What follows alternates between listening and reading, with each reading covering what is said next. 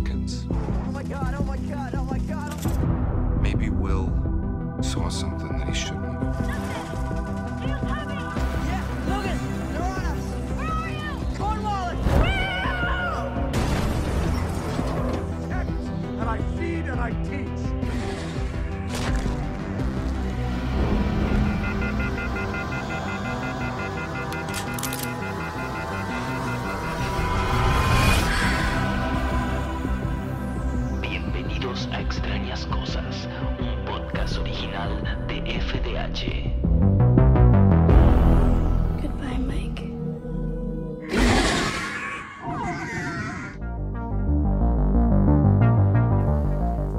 Bienvenidos a un nuevo episodio de Extrañas Cosas eh, de Mogorgons y Dragones acá por todos lados. Este es un contenido especial de la revista FDH grabado en la Bici Radio. Es el podcast de Stranger Things, eh, donde podemos compartir todas nuestras dudas, todas nuestras teorías y todo lo que va sucediendo en la serie. Estamos por la primera temporada. ¿Cómo estás, Chinéfila? Acá muy bien y muy contenta porque hay que decirlo, se confirmó la cuarta temporada de Stranger Things para diciembre de 2020. Falta un montón, pero por lo menos la tenemos confirmada que era como algo obvio, pero que no la confirmaba Netflix. Así que gracias a que ya la tenemos. La confirmaron aparte con un gran videito de un minuto muy lindo. Uno que dice mucho, ¿no? Porque pareciera que en esta temporada que viene vamos a tener mucho más Upside Down. Mucho más, me parece que es todo upside down. Sí, o todo, dice todo tomado. Ya no estamos en Hawkins. Exacto. Ya estamos en el upside down y se escucha todo ahí creciendo. bueno, eh, les recordamos nuestras redes. Si están escuchando esto, pueden escribirnos, pueden etiquetarnos, eh, hacer una captura y etiquetarnos en Instagram. Mi Instagram es eh, arroba Javi Gutiérrez Oc. No te olvides el arroba, yo arroba chinéfila y obvio que nos pueden compartir todas sus teorías o decirnos cualquier cosa eh, con respecto al podcast que nos pueda ayudar o que les gusta o lo que sea. Si te gustó, compartilo. Si no te gustó, callate la boca y deja que se clave otro.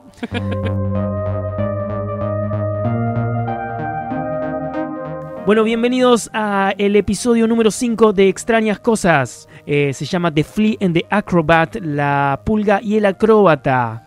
Exacto, y es un episodio muy importante, yo creo que para los despistados o los que no estaban prestando mucha atención o no captaban bien qué es lo que estaba pasando realmente o dónde estaban Will y Barb.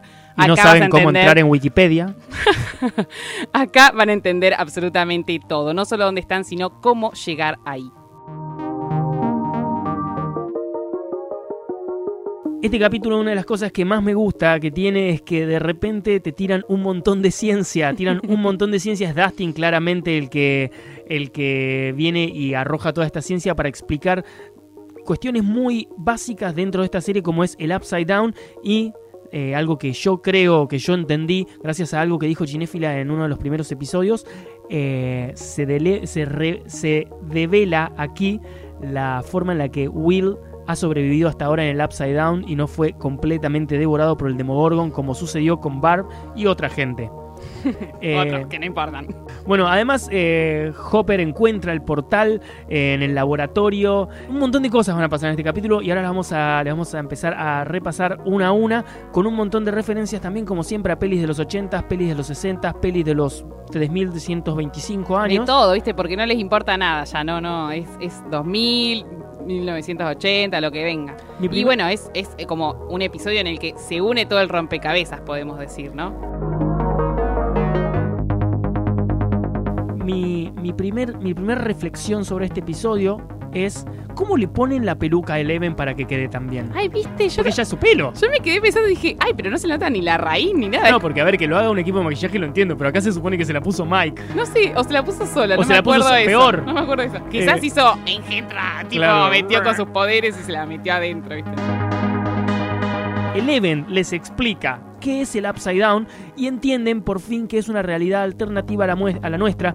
Agarran de nuevo el tablero. Lo que sí dicen, que a mí me parece muy, muy importante, es que dicen es una realidad alternativa a la nuestra, pero oscura y vacía. Que es Y una de las hasta fría. cosas y hasta fría, que es cosas que en realidad lo deducen de loco eh, cuando le decían a cuando le decían a Will dónde estás en un lugar muy frío, muy oscuro y deducen eso porque Eleven dijo está aquí y Lucas le dice pero acá no estaba. No, es que capaz sí que estaba, dice Mike. Exacto. Y además, eh, Eleven dice upside down, así me da, media muertita y Eleven estaba porque había dejado todo en el audio, en el club audiovisual.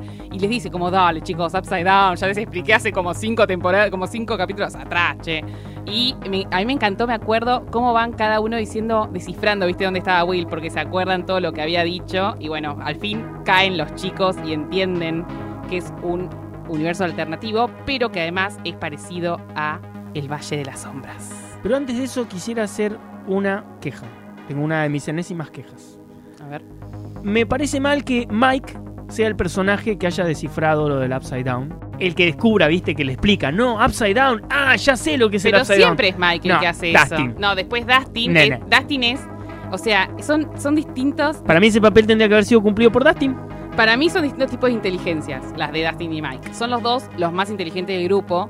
Pero Mike es como el que más, el que primero, el que primero cae, y Dustin después es el que se mete de lleno y te explica todo. Te, te saca la Biblia de, de calabozos y dragones y te según- dice bla se- bla bla bla. Según tu teoría, el que tendría que haber descubierto lo de las brújulas y después explicado, debería decir Mike. no, no, porque eso, es muy nerd. No, pero, pero Mike tendría que haber dicho, ah, pero pará, las brújulas están andando mal. Y ahí Dustin decir, ah, ¿sabés por qué andan mal? Y no, es Dustin el que descubre todo. No, porque para mí todo lo que es muy nerd, muy nerd, siempre lo va a descubrir Dustin. En cambio, Mike descubre las cosas eh, con más lógica realista. Para mí, Mike tiene la, para mí Mike tiene la inteligencia normal, de un chico inteligente, pero normal. No, no debería, o sea, para No. mí no es un pensamiento normal de Mike lo que, que dice ahí. Para mí es mucho más de Dustin la, el- el- la epifanía que tuvo Mike con el tablero. No sé, yo, yo lo veo muy Mike eso, como que Mike siempre termina siendo, también fue el primero que, que captó que Eleven lo estaba captando a Will y no que estaba haciendo otra cosa distinta con el coso. Hola chicos, soy Mike. Siempre Mike es el que en esas cosas es el primero que cae, después Dustin es el que te tira toda la Biblia y se sabe todo porque es el más nerd de los chicos, es la realidad. ¿Quieren conocer a mi amigo Donald de Duck?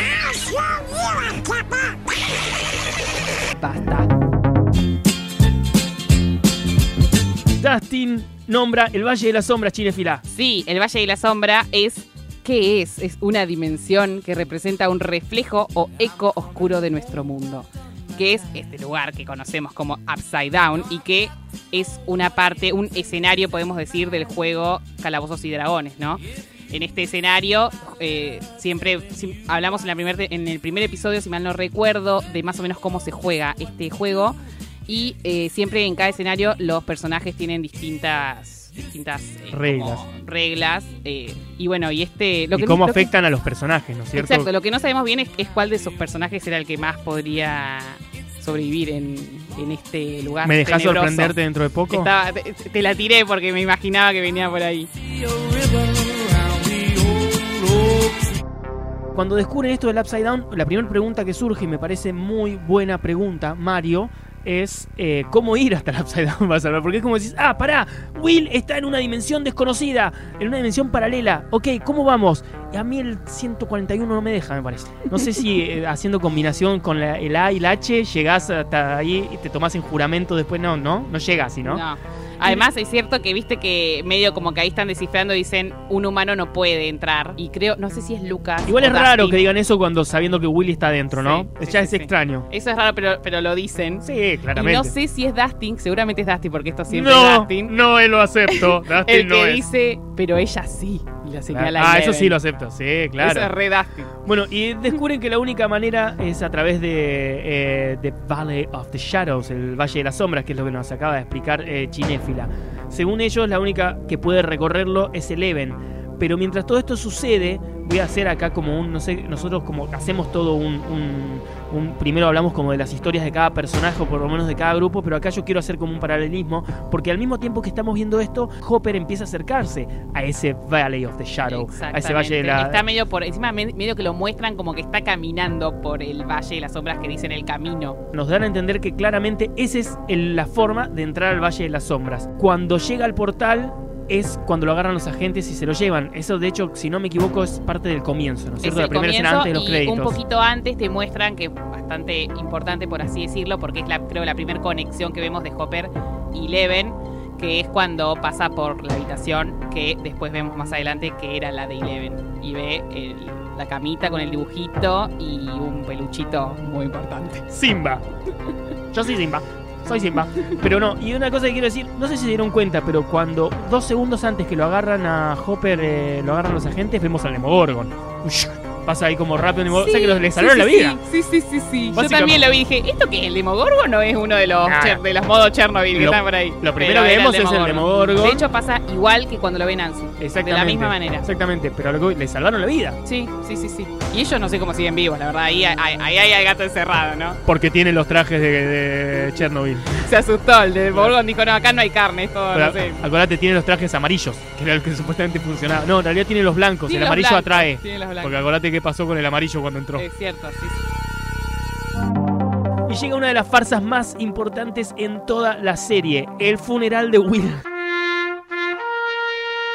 Me encanta porque los chicos se preparan y todo y les chupa un huevo porque saben que ese no es Will, saben que está en el Upside Down, no, o sea, Se no- cagan de risa ahí en el funeral. Algo que a mí me causó mucha gracia es cuando eh, tiran que le van a contar a Will que Jennifer Hayes, o Hayes, Sí. no sé cómo se dice, lloró, lloró por él. Y esto me hace acordar mucho del capítulo de Friends. Que Chandler pone en la página que, que Ross había muerto y aparece una, una chica re linda que estaba enamorada de Ross hace un montón. Esto fue un- otro guiñito a Friends. Igual yo quiero decir una cosa a, lo que, a la frase que acabas de decir. Nosotros cuando decimos por ahí un guiñito, quizás no es puntualmente es que los Duffer estén basándose en Friends, pero sí que le encontramos un paralelismo. Con todas las otras pelis de los 80 sí, porque sabemos que los Duffer Brothers lo hacen. Quizás con Friends también, quizás no, pero es como nuestra, nuestra idea que nos hace acordar a Friends. Claro, no, no está chequeado por los Brothers, no sabemos. Quizás los Brothers también son ama- ama- aman a Friends, no sabemos, pero esto es algo que decimos nosotros. Que Friends ya, ya se hizo medio como los Simpsons, ¿no? Que toda en la vida hay una escena que- Exactamente. en, en la que se, se, se vio en Friends. Y como aparte vemos muchas cosas y nos gustan muchas cosas, series, pelis, todo, también tenemos un menjunje en la cabeza de boludeces, Claro. hay que Y decirlo. todo nos hace acordar a todo, Claro. todo se conecta hecho- y hacemos unos crossovers tremendos. En este capítulo voy a nombrar algo de los Simpsons, con eso te digo todo.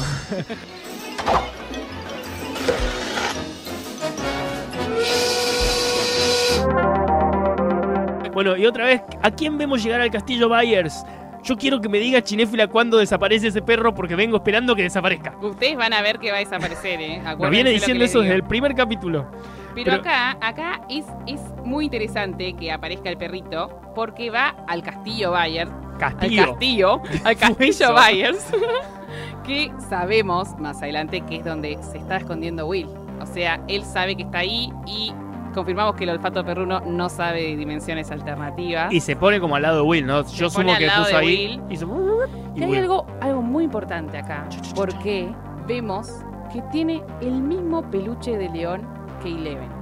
No sé si, no sé si lo captaron, ¿eh? Si no lo captaron, vayan a ver de nuevo el episodio. O vuelvan a la escena a la que hablábamos recién cuando Hopper está entrando en el paralelismo con los chicos explicando qué es el Upside Down y el Valle de, la de las Sombras. Hopper está entrando y pasa por la cama de Eleven. Exactamente. Que Ahí- quiero decir algo que yo no me había dado cuenta, y Chinéfila sí, ¿cómo sabemos que es la cama de Eleven? Porque hay un dibujito en la pared que después vemos en las regresiones, Que ¿no? primero está solo, que además está solo papa, o sea, no hay mama, hay solo papa, y además después cuando están hablando en la cama muestran que es el mismo dibujo.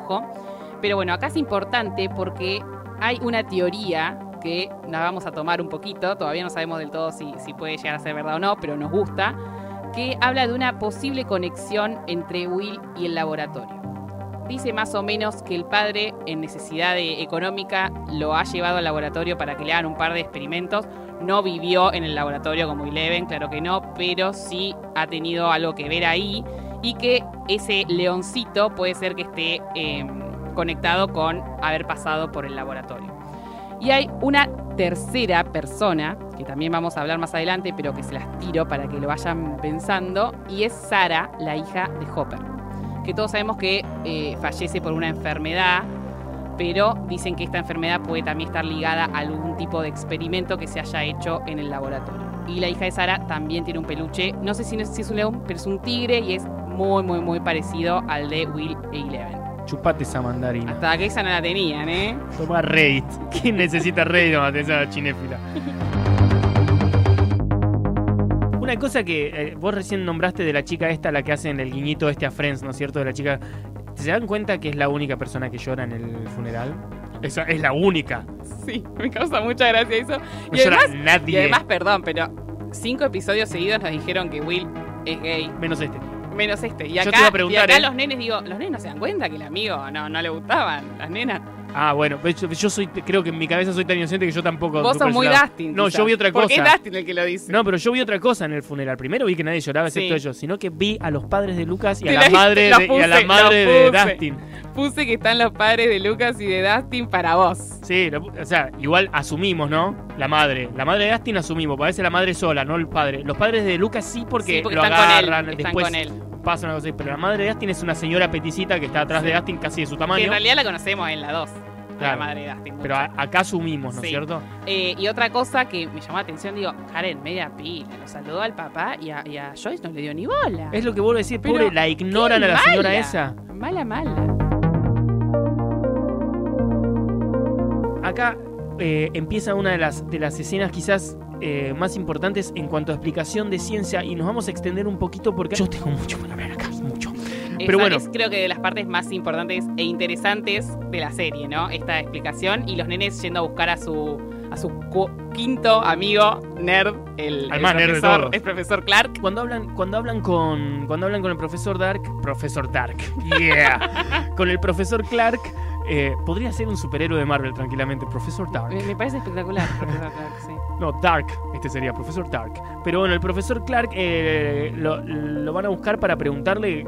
Haciéndose como. el- en, ¿Cómo es que dicen el teoría, en En teoría, si hubiera un amigo mío desaparecido en el Down, Hipotéticamente. en un lugar, ¿cómo podrían llegar? Y una de las cosas que nombran antes de, de empezar a, entrar, a entrarnos en eso, eh, nombran el programa Cosmos. Eh, yo no sé si saben, pero ese programa es todo lo que está bien. Yo lo- no, yo los veía, son creo que 12 o 13 capítulos, no me acuerdo puntualmente, los vi todos. Hace unos años se estrenó una, una serie de- sobre física cuántica y ciencia que la presentaba Morgan Freeman, no sé si se acuerdan, si saben quién es Morgan Freeman. Es el que está en todos lados. Es Dios. Claro, sí, eh, sí, es Dios. es Dios, de Literalmente. hecho, literal.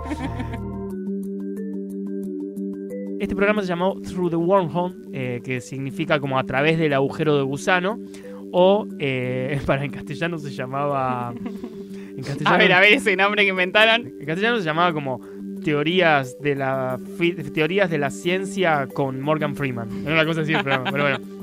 Eh, esto significa through the wormhole, significa a través del agujero de gusano. Un agujero de gusano en física eh, es también es lo que también es conocido como el puente Einstein-Rosen, que es una hipotética característica topológica, mirá lo que te estoy diciendo, ¿no? De un espacio-tiempo. Eh, la describen mucho en las ecuaciones de la relatividad en su momento Einstein y es muy importante dentro de la física cuántica, aunque Einstein por ahí renegaba un poquito. Básicamente consiste en un atajo eh, eh, a través del tiempo y espacio. Y lo que logra es que se pueda desplazar materia de un punto a otro que generalmente son muy, son, son muy lejanos o incluso inexistentes o incoherentes como puede ser de un, de un universo a otro, ¿no es cierto? Es muy importante esta, esta, esta definición porque, eh, porque después lo vamos a ver. Hay una peli, si la, quieren ver, a mí me encanta, es una peli que vi muchas veces y se la recomendé y obligué a ver a muchas personas, si alguien que me conoce está escuchando esto sabe que lo obligué a ver, que se llama What the Bleep Do We Know. Eh, ¿cuánto? Y, en castellano también la traducción fue como una cosa, y tú qué sabes, pero la, la segunda frase como el subtítulo era ¿cuánto, ah, ¿cuánto adentro del agujero de gusano quieres adentrarte? Como diciendo, ¿estás seguro? Porque cuanto más entras, peor es. Tu Y cabeza más explota y no Claro, nada. básicamente lo que te explica son teorías de la física cuántica y cómo la observación es capaz de cambiar la realidad y la mente de alterar la materia. Eh, y están entre esos la teoría de cuerdas y otras teorías de la física cuántica. En esta, en esta, digamos, en esta peli hablan mucho de este wormhole y lo comparan con el agujero del conejo de eh, Alicia en el País de las Maravillas. Porque es más o menos lo mismo. Vos cuando te adentras en la física cuántica, que es un mundo completamente diferente, es más o menos la, la ilogicidad que tiene el País de las Maravillas cuando entra. Y que si, me- si te metes muy de lleno quedas medio loquito en, en- en el plano real, ¿no? Exactamente. Bueno, y una de las cosas básicas que tiene para que vayan entendiendo por qué estamos hablando de, de universos paralelos es que la teoría, una de las teorías más importantes de la física cuántica es la teoría de cuerdas, que es como la que ah, todavía no está del todo definida, pero es como la que ha logrado unir todas las teorías de física cuántica y para que la teoría de cuerdas funcione, una de las cosas que explica la teoría que explicaría esto es, por ejemplo, el tema de la gravedad, porque en la física normal no se puede explicar por qué la gravedad es tan débil. Digo débil, nosotros no nos podemos levantar de- del coso, pero si estamos hablando de que la gravedad tiene mucho que ver con la masa, la masa eh, las masas mucho más grandes atraen a las masas pequeñas, nosotros deberíamos estar aplastados contra el piso por el tamaño de la Tierra, cosa que no pasa, y ahí es donde se, se considera que la gravedad es débil. Porque no se puede explicar, es una de las cosas que más falla. Acá, si vos dividís la gravedad entre una sola gravedad, entre 11 universos, que es el número mágico, la gravedad da los, los números que tenemos nosotros. Y por eso es una de las pocas que explica esto. Entonces, ¿qué pasa? En la física cuántica hay 11 universos paralelos. Y es básico que tiene que hacer eso. Y eso explica y encierra un montón de cosas. Y es donde se explican, obviamente, esta, estas diferentes eh, mm, eh, realidades paralelas, ¿no es cierto? Además, en esta peli se explican también cosas como el bosón de Higgs y bueno, todas cosas así. Este, es- este- el programa de Morgan Freeman también era como de ciencia oscura y tenía mucho que ver con el de Cosmos, que es el que venimos hablando, que es el de Carl Sagan, que también explicaba todo este tipo de cosas. También explica los primeros eh, científicos, los pensadores científicos, digamos, importantes. Te los explican muy bien. Está como muy dinámico y muy fácil de entender. Eh, el, este documental está en Netflix, así que si no lo vieron y les interesa todo este mundo, eh, ya saben, ya saben qué hacer el sábado. No, es buenísimo, posta. Y después también miren el de Morgan Freeman, porque a pesar de que está Morgan Freeman, está bueno. ¡Ey! ¿Cómo no te metas con Morgan Freeman? Es muy raro escuchar la voz de Morgan Freeman diciendo, y el bosón de Higgs. Lo que pasa es que era". tiene muy buena voz, Morgan Freeman. Sí, pero el chabón lo produce él porque le re gustaba. Él quería que lo relacionen con la ciencia, una cosa así. Bueno, pero este programa te explica un montón de teorías. Y entre esas te explica también los universos paralelos, el de Cosmos y el de Morgan Freeman. Y después hubo otro. Está, de hecho, hay un Cosmos 2 que fue antes del de Morgan Freeman, que fue, eh, fue conducido por eh, Neil deGrasse Tyson, ¿eh, el nombre. Y fue producido por Seth MacFarlane. MacFarlane, nunca supe cómo pronunciar, que es el de Padre de Familia, ¿no es cierto? Sí, y el de Ted. Claro, pero que es un es un Nada que nerd. ver, nada que no, ver es nada. Rener, es que es Rener porque estas son cosas Rener. Sí, pero es un crossover raro. Padre de familia y Ted con, con el universo. Pero a todo esto, dense cuenta que Mike, Lucas, Dustin, Will, todo este grupete eran muy fanas de este tipo de cosas. Y, eran, y por eso nombran a Cosmos, porque eran muy fanas de Carl Sagan, porque era el, era el, el nerd mayor en esa época, ¿no es cierto? Eh, y, y lo que tiene es que todo esto, todo este tipo de, de- de teorías o la física cuántica o este tipo de ciencia son las bases de cualquier cosa en pelis fantásticas, de ciencia ficción, eh, o incluso dentro de las normas físicas o las que los parámetros que tiene que cumplir el juego Calabozos y Dragones. No es que son todos boludeces, están todas basadas, si vos mirás Star Trek, todas las cosas que tiene Star Wars, de alguna manera tienen una explicación en teorías de la física cuántica. Eso para, para que entiendan eso. Y entre las cosas que le dice eh, el profesor Clark, nombra los many, words eh, interpretation de Hugh Everett. Que también Hugh Everett fue el primero en definir este tema de los, de los universos paralelos porque él tenía una- unas inconsistencias que él estudiaba y fue a hablar, se fue a Copenhague, en Dinamarca, y habló con Niels Bohr. Niels Bohr está considerado el padre de la física cuántica peleado en su momento con Einstein porque en- eh, la física cuántica es, está basada en las teorías de Einstein, pero Einstein odiaba la física cuántica porque él creía que todo era perfecto, el universo era perfecto y la física cuántica te muestra que el universo es un caos terrible y que todo está librado al azar. Pero te tiro una. Este señor Hugh Everett, cuando era muy chiquito, le mandó una carta a Einstein y, él, y Einstein Sí. le respondió.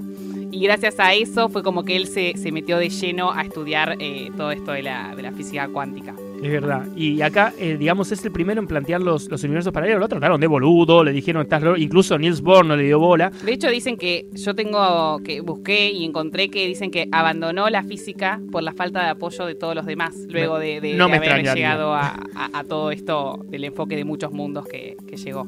Y además, acá, aparte de estas, de estos, para que vean que, que están basados también por la simplicidad en muchas de las películas, está la película Even Horizons, que en castellano se llama, y Chinefina me va a decir porque- Horizonte final. Horizonte Final. Pero eso creo que es en España, ¿eh? En Argentina no se llamaba así. En Latinoamérica se llamaba con otro nombre, onda Ah, puede ser. Mark y su mundo, una boludez así, con las, las- con las traducciones en su momento William. Weyer y su mundo. Sí, esta peli es una peli de finales de los 90, ¿puede ser? 1997. 95. Ah, 97.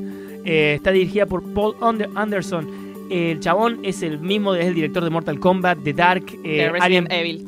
De, de algunas de las pelis de franquicia, algunas las produjo, otras las dirigió, de la franquicia de Resident Evil y también de Alien vs Predator. Eh, y la peli esta se da también como en el espacio y la nave esta, eh, Even Horizon es el nombre de la nave, viaja eh, a, a lugares muy lejanos a través de lo que crea, eh, crea como, como eh, wormholes, como agujeros de gusano, agujeros negros, ¿no es cierto? Porque básicamente un wormhole es un agujero negro eh, crea estos agujeros negros eh, momentáneos para poder viajar, para poder moverse de un lugar al otro. y explica de una forma muy básica también lo que cómo, cómo funciona esta, esta conexión entre el agujero negro o entre el upside down, perdón, y el mundo real, que es como explica eh, el profesor Clark a ellos cómo llegar y es la gran teoría de la pulga y el, Ah, y, y la el acróbata. Exacto. Lo muestran de la misma manera que en la peli, que es, bueno, Clark lo que agarra es un plato y pasa la virome eh, por el medio, la, atraviesa el plato doblado y lo mismo hace Dr. William Wade, que es interpretado por Sam Neill en Horizonte Final o como se llame acá en Argentina, con un póster de Playboy que lo dobla y pasa la virome. Lo que pasa es que esta, la del plato fue la versión para niños. Exacto, tipo, ¿entendés? Y además lo que tenía a mano, porque claramente un póster no tenía, estaban comiendo ahí con el plato, entonces agarró el plato. Lo que me encanta es que tenga como un verdulero nerd la, la lapicera siempre, Dr. Clark, ¿viste?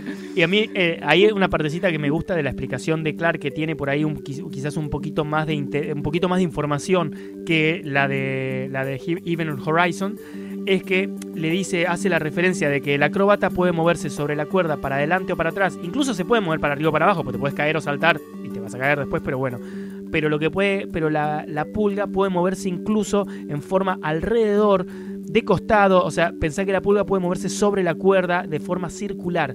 Y eso es básicamente la forma de moverse entre, eh, entre planos. Y después los planos es cuando él atraviesa, dobla, dobla el plano del 2D, lo dobla y atraviesa la lapicera, es la forma de moverse entre universos, ¿no es cierto? ¿Cómo, cómo podrían eh, un humano más, básicamente, pasar? Y algo que, que nombra, que lo dice él y que también lo, lo nombra el señor este Hugh Everett que estábamos hablando, es que eh, lo que implica en esta existencia de realidades eh, independientes es que donde pas- eh, o sea, hay un universo en el que pasa algo y en el otro universo pasa totalmente lo opuesto. Que de hecho Clark dice, hay un universo en el que esta tragedia no pasó. Claro. Y eso, no sé si alguna vez escuchaste hablar del gato de Schrödinger. Sí. ¿Escuchaste hablar del gato Sí, de sí. Schrödinger? Para los que no conocen, es eh, bueno un, un científico, un, un físico, si no me equivoco, Schrödinger, tiene un, un experimento, que es, en realidad es un experimento hipotético, ¿no es cierto?, en el que mete eh, adentro de una caja un gato con un veneno y el veneno está conectado a, si no me equivoco, es un electrón. O sea, un átomo. Y, y la onda es que si el electrón empieza a está como detenido, si el electrón empieza a girar para la, para la derecha, el veneno será liberado y el gato va a morir. Y si empieza a girar para la izquierda, el veneno no va a ser liberado y el gato vive. Todo esto en una caja, en una caja cerrada y toda la gente de afuera no lo puede ver. ¿Qué pasa? ¿Qué te- la- lo que pregunta acá es, ¿el gato está muerto o está vivo? A, a partir del momento. Y ahí la, la respuesta es, está 50% muerto y 50% vivo, porque hasta que nadie lo vea, hasta que nadie abra la caja, el gato va a estar 50% muerto y 50% vivo. Si vos abrís la caja y tenés un gato muerto, hay otro universo, otro lugar en el que el, el electrón se movió para el otro lado y el gato está vivo. Y básicamente lo que te dice es que, que eso es parte de lo que es la cancelación de onda en la física cuántica no te dice la, la materia no está hecha, en la física cuántica la materia no es como la vemos en un lugar, sino que es una posibilidad de onda, que en cuanto el observador mira la cancela en un lugar.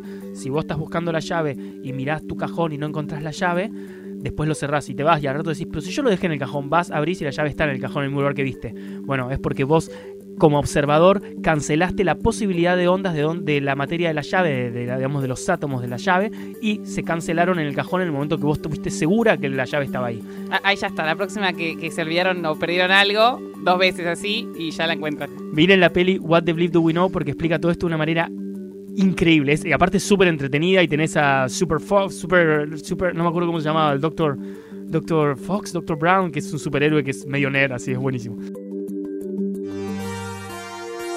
Bueno, y acá hay otro de los de las primeras de las primeras coherencias, porque aparte cuando les, recién les explicábamos de todo el tema del wormhole, una de las cosas que hace, que lo dice el profesor Clark y en- en este momento no nombré, piensen que todo esto es una es como una ruptura en el espacio-tiempo cuando se crea un agujero de gusano. Esa ruptura altera el campo electromagnético. El campo electromagnético es lo que mantiene a todo el universo unido. Cuando hay un, un- agujero negro o, un- uno de estos wormhole, uno de estos agujeros de gusano, eh, es una ruptura dentro del campo electromagnético. Lo que hace el campo, esta ruptura en el campo electromagnético es afectar, por ejemplo, si estamos llevándolo a la realidad, a lo terrenal, ¿no es cierto? Si acá hubiera en esta radio, en este momento, eh, en la radio La Bici, que es hermosa, de paso la nombramos, un, eh, un- una alteración en el campo electromagnético, todo lo eléctrico dejaría de funcionar. Y eso es lo que siempre venimos hablando que afecta a la luz. porque claro, la, la- la- la sobresalta por un lado, y por otro lado se crea un campo electromagnético en ese lugar que puede alterar las brújulas. Y eso es exactamente lo que Claro. descubre Dustin porque es el fucking amo de la vida, porque es todo lo que está bien. Y, y bueno, y también lo que dice es que para, para hacer, para que ocurra esto, eh, se necesita una gran cantidad de energía que ningún humano podría generar. O sea, Eleven no es humana, porque esto No, lo no. genera Eleven. No, esto lo genera lo de las brújulas. No, no, no. El portal, porque la, la Ah. gran cantidad de energía es, es el portal. No, pero que lo que, yo creo, perdón si, si me equivoco, pero yo creo que lo que explica Dustin es que la única forma de generar una, una, un- una fuente de energía tan grande como para alterar la- el poder magnético que tiene, la, eh, tiene el norte y desviar las, las brújulas es, se está refiriendo al portal, no al Even. No, exacto. Porque el No, no, portal no, es lo sí. que es Lo la ruptura en el campo que electromagnético. Clark lo que dice es que para que se genere una, una fuente de tanta energía como un portal, no lo podría generar un humano. Ah, Eso no, es lo claro. que dice. Y la que lo generó fue Eleven. Claro, claro, generó el portal, pero lo de las brújulas es porque está es el por el portal. ya está el portal, claro. Pero bueno, esto, es- esta explicación es muy importante también para la tercera temporada. ¿Se acuerdan y la vieron o no? Por ahora no tiro mucho, pero hay problemas con los imanes de Joyce. Que ahí está el problema con el campo magnético. Siempre con el campo electromagnético y con todo lo que tiene que ver, como dijimos, con eléctrico, con cosas porque afecta, de- y por eso volvemos a repetir, el departamento de energía, ¿no es cierto? Claro, y siempre esta, este, esta gran cantidad de energía la va a generar algo o alguien que no sea humana. O sea, Eleven en la 1, en la 3 es la gran máquina esa rusa rara. Arnold Schwarzenegger.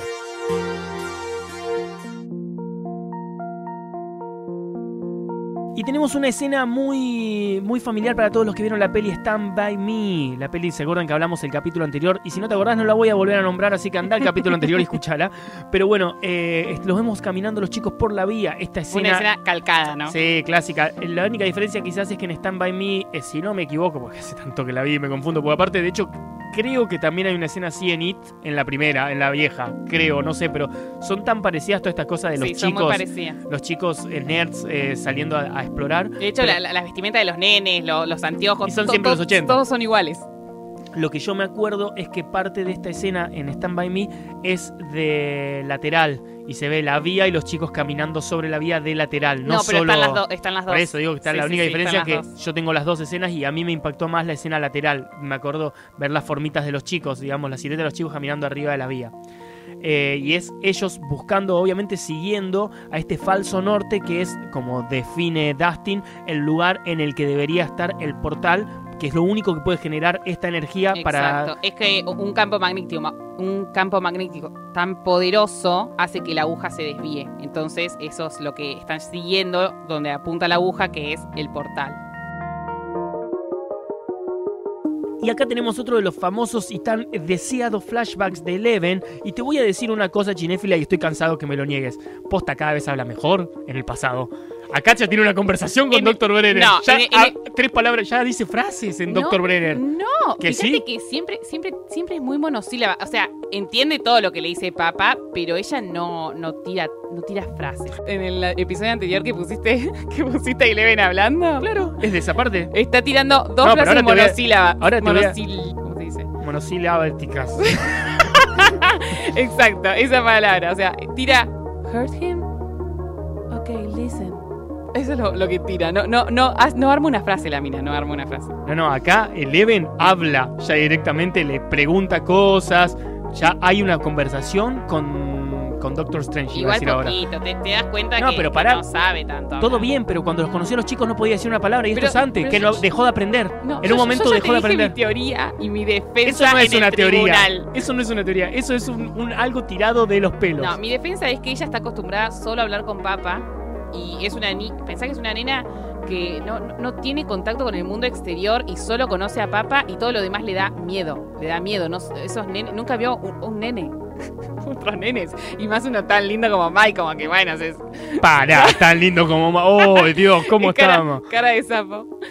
Tiene 12 años ese pobre chico. Pero lo requeremos. Y, y Eleven se enamoró también, che. Para mí, la, la piba dejó de entender eh, castellano an- cuando de conocer a los chicos, porque no puede ser que hable así y que cada vez aprenda menos. Para mí es una mentira. Son- Eleven sos una mentira. Son las mariposas en la panza, creemos, creamos eso. O sea, lo veo a Mikey y medio como que se, se- se olvidó todo. Bueno, acá viene el experimento que nos vienen mostrando en los recuerdos de Eleven cada vez que se vuelven, y aparte se vuelven cada vez más complejos estos, estos recuerdos, ¿no es cierto? Nos, nos, nos cuentan mucho más. Y además, yo pregunto, ¿dónde están todos los otros pibes? Porque ya, ya no existen, ya es Eleven como la hija predilecta y a los otros no es que los dejó a un costado, los eliminó porque... a- Eso, eso es lo raro, ¿no? Que, que eh, o sea, nosotros creemos que todos los demás, al, al hacer esos experimentos, terminaban muriendo, ¿no? Esa es la, la- teoría que, que yo tengo, que claramente no es, antinatural lo que les hacen hacer y no todos la, todos la pueden superar, digamos. Y la única que quedó, o la más poderosa, es Eleven.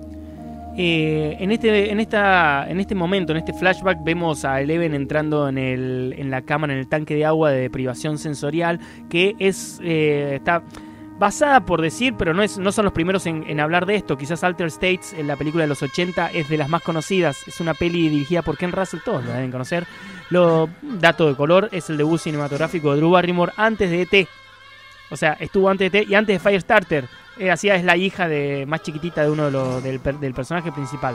Y también pelis que E.T. y Firestarter y- e influencian mucho a Stranger Things. O sea que Drew Barrymore es como la reina de, los, de lo paranormal de esa época, ¿no es cierto? De lo fantástico.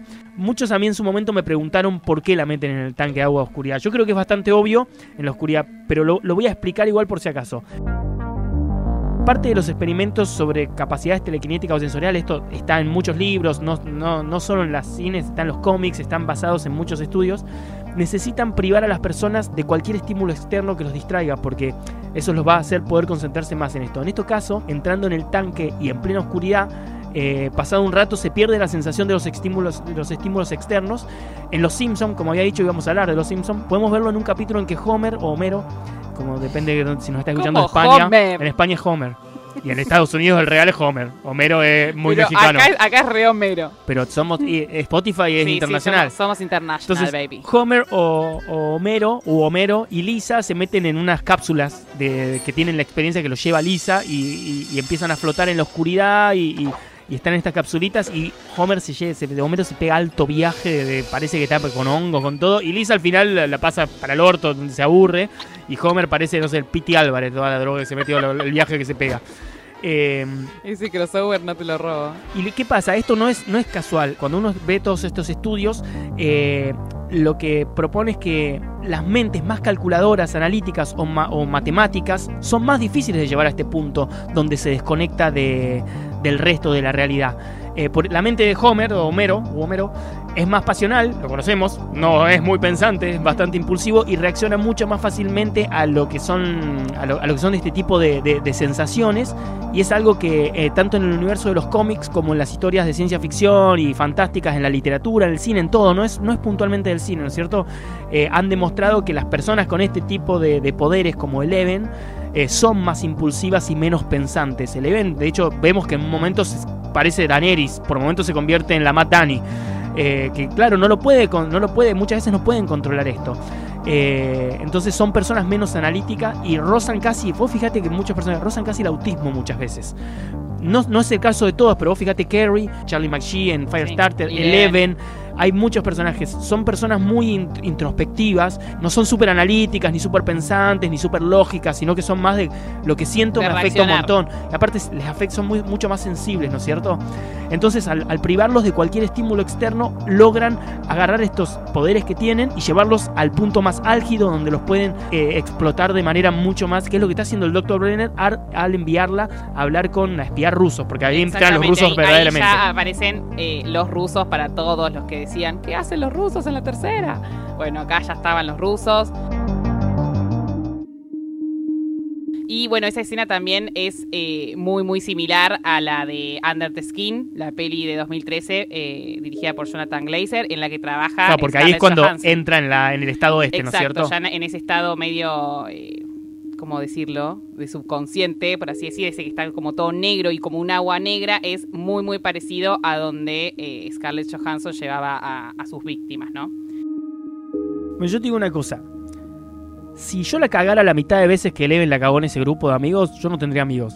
Bueno, la perdonan un montón. Mike, Mike, la, Ma- Mike la perdona un montón. Mike la ama. Pero, pero viste es que la Yoko. en, en ese momento, en ese momento tiró un ¿Qué te pasa? Tipo, está bien, yo te amo, pero con mis amigos no te metas. Igual ¿eh? vos fíjate que mm, mm, Lucas y Mike no se bancan. Ya a esta altura no se bancan. No, Yo sé que son amigos, son, son amigos, todo lo que quieras, Son pero en este momento no se, no se bancan, no Lo se pasa- soportan. para mí lo que pasa es que Lucas eh, es demasiado cuerdo y realista y, y él ya está desconfiado desde el capítulo 1 con Eleven. No, y Mike está cansado de tener que justificarle a Eleven todo el tiempo. También, no se sí. bancan. O sea, serían el clásico amigo. Ellos no serían amigos si no fuera por el grupo. En Puede ser, pero, pero en Yo realidad tengo amigos no. así, los quiero mucho, no podría dejar de ser amigos hoy, pero no somos amigos por ser amigos. Sí, sí, sí, también, sí, sí, sí. eso- Somos eso- amigos porque hay un grupo que nos siempre, uni- siempre tenés más afinidad con, con otros, ¿no?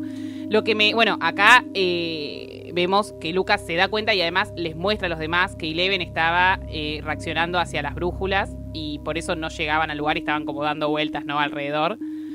Eh, y se, bueno, pelea, pelea, todo mal. Igual antes de eso, cuando estamos en el momento este de la, de la- del estado de conciencia, el que decías como Under the Skin de la peli protagonizada por Scarlett Johansson, eh, yo una de las cosas que quiero decir de, de eso es que si te das cuenta, Eleven eh, no puede acceder a toda la realidad que ella busca, sino que accede a un pedacito de realidad. Y esto a mí me hizo acordar mucho, no sé si será referencia o no, son todas lo mismo que le digo, están todas basadas, las pelis, series o libros están basadas bajo, los mismos eh, formatos, bajo las mismas reglas, ¿no es cierto? Eh, en Matrix, cuando están en la parte, cuando le están explicando a Neo que es la, la- cámara de entrenamiento y que solo meten pedacitos, y te cuentan que cuando meten, cuando hacen la realidad completa y le, le- le clavan la ciudad entera para que él practique, obviamente la computadora funciona a un, a un nivel mucho más alto. Yo creo que lo que pasa acá es que Eleven accede solo a una parte Quizás porque ella se concentra en eso, o quizás porque si accede a la realidad completa, a todo lo que está sucediendo, le explota la cabeza. Porque Sí, sería mucha cierto. información, Sí, ¿no es sí, cierto? y ahí por eso solo vemos al ruso, que obviamente no la ve a ella, ella está como alrededor del ruso, pero solo vemos al ruso, incluso, pero lo vemos interactuando con, este, con, con un entorno que no vemos. Exacto, y también yo creo que ella tampoco podría buscar dos personas al mismo tiempo. Como Puede que ser. ella Ahora capaz nos, capaz nos sorprende en la Ya, cuarta ya temporada. veremos, pero por ahora es como que ella se- tiene que enfocar en una sola cosa o persona para poder eh, ver lo que está sucediendo. Y todo esto al mismo tiempo, ella está transmitiéndolo eh, por los altoparlantes al laboratorio. eh, o sea que en el medio, mientras que está haciendo esto, también lo está transmitiendo, que capaz es natural. Pero estamos hablando de que está usando un montón de fuerza. Y por peor se clava, aparece un Demogorgon, vemos que el ruso medio que... El Demogorgon no lo vemos en este capítulo, pero sí lo escuchamos y el Dr. Brenner también paró la oreja ahí, eh, que va a ser imp- importante esta, esta escena para el próximo capítulo.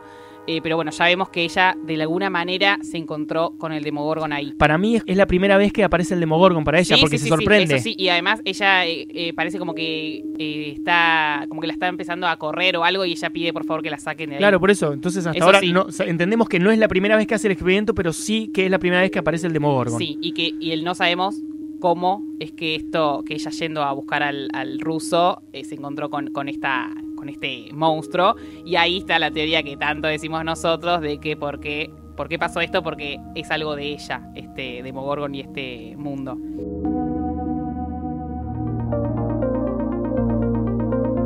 Y ahí se pelean Mike y Lucas y esto es un desastre y Eleven desaparece también y, más lo, o menos... Lo raro a mí que me, que me- no sé por qué, me pareció raro que Dustin eh, se queda con Mike y se deja lo que se vaya. Como Para que mí se dio como cuenta se que tiene Lucas que- es el que tipo, que se calme, que se calme y después venga. Para mí es primero porque Dustin está re emocionado con lo que está pasando y segundo porque para mí es como dejalo que tiene que, que se tiene enfríe. que calmar, Que sí. se enfríe. Sí, Pero bueno, como siempre decimos, no es la única historia. Ahora vamos a repasar un poquito de las otras historias que son muy importantes cada vez más. Y vamos a empezar con Hopper, que che, qué fácil que es entrar a un laboratorio secreto de la No había CIA. nadie además, nadie, nadie, Vale. nadie. Bueno, descubre lo que parecen ser las, las facilidades, eh, facilities, digo así por la traducción, porque soy un cheto, ¿no? Donde mantenían a Eleven, como habíamos dicho antes, porque era, ¿se acuerdan que es la, la misma escena que se va, a- se va superponiendo al mismo tiempo que ellos eligen eso?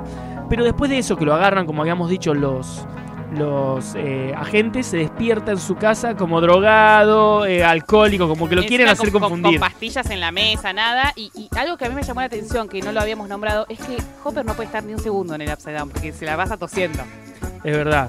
Como que ahí te, te- te están haciendo ver lo tóxico que es el lugar también. O que tiene un tema de, de cáncer de pulmón que nos está mirando el señor. También puede ser. Pero yo, yo voy más con que te quisieran, te quisieran mostrar que tampoco es que se puede estar vivo y campante en el, en el Upside Down, sino que es tóxico, es un lugar tóxico. Voy a hacer un comentario nada más, vamos a ir rápido porque tampoco es para expresarse mucho, pero no entiendo por qué no lo mataron. Todo bien, pero acaba de ver un lugar súper secreto con un, con un, un portal, todo lo, lo agarraron, lo durmieron todo y el chabón lo dejan despierto a un policía investigando.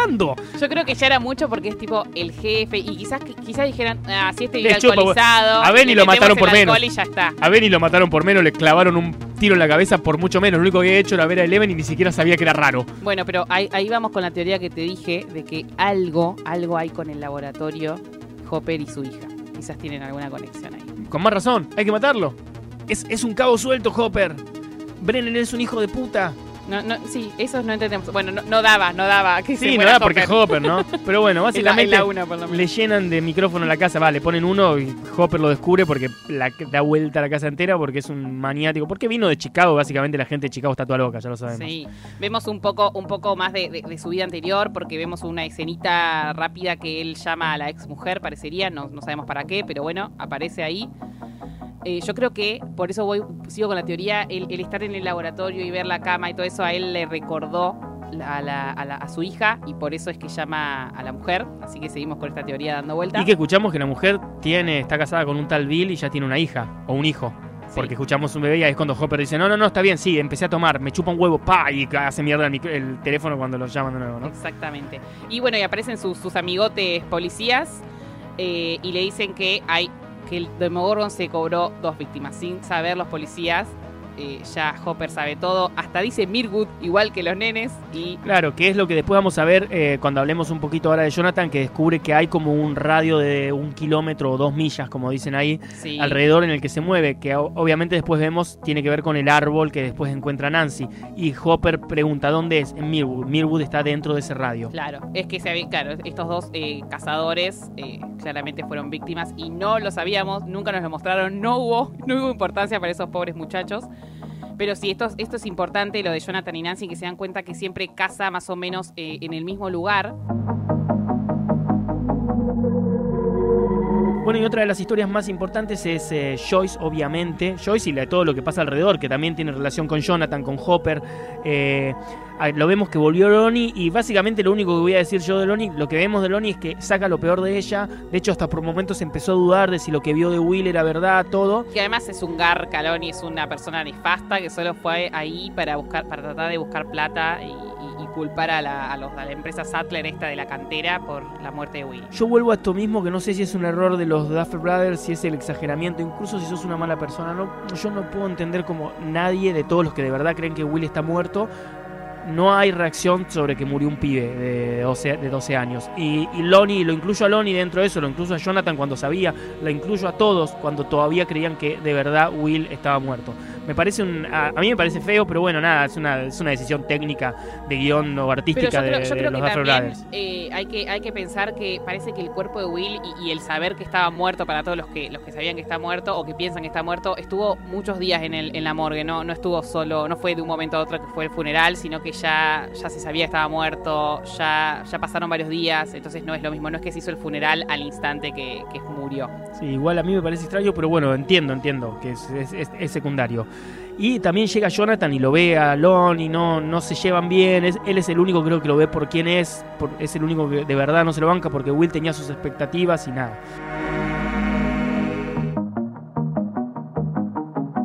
Yo quiero hablar puntualmente de una escena en la que para mí explica por qué, eh, cómo hace Will para estar vivo. Es un flashback que tiene Joyce donde lo ve, eh, a- estaba, está Will dibujando en la cocina.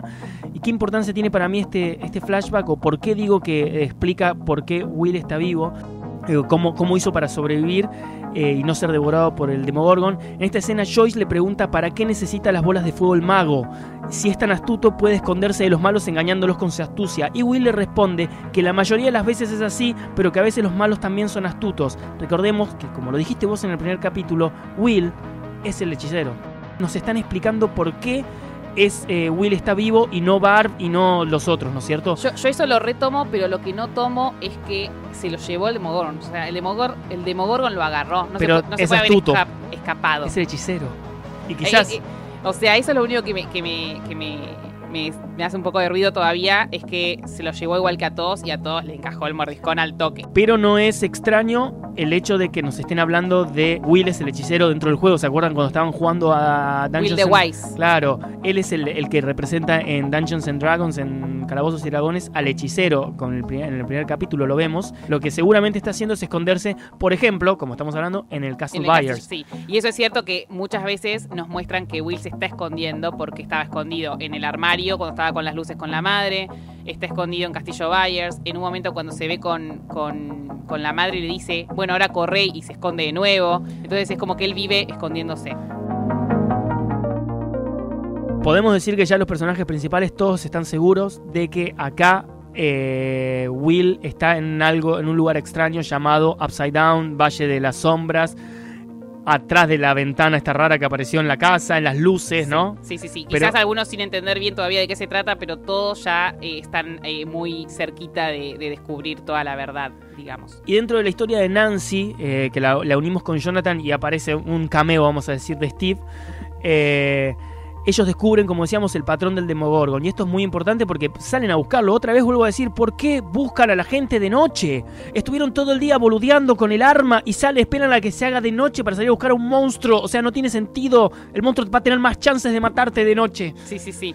Yo creo eh, que en, en la escena que vemos a Nancy con, con el bate es, es la escena en la que, la que cambia toda nuestra visión sobre ella, ¿no? Es como que Nancy es todo.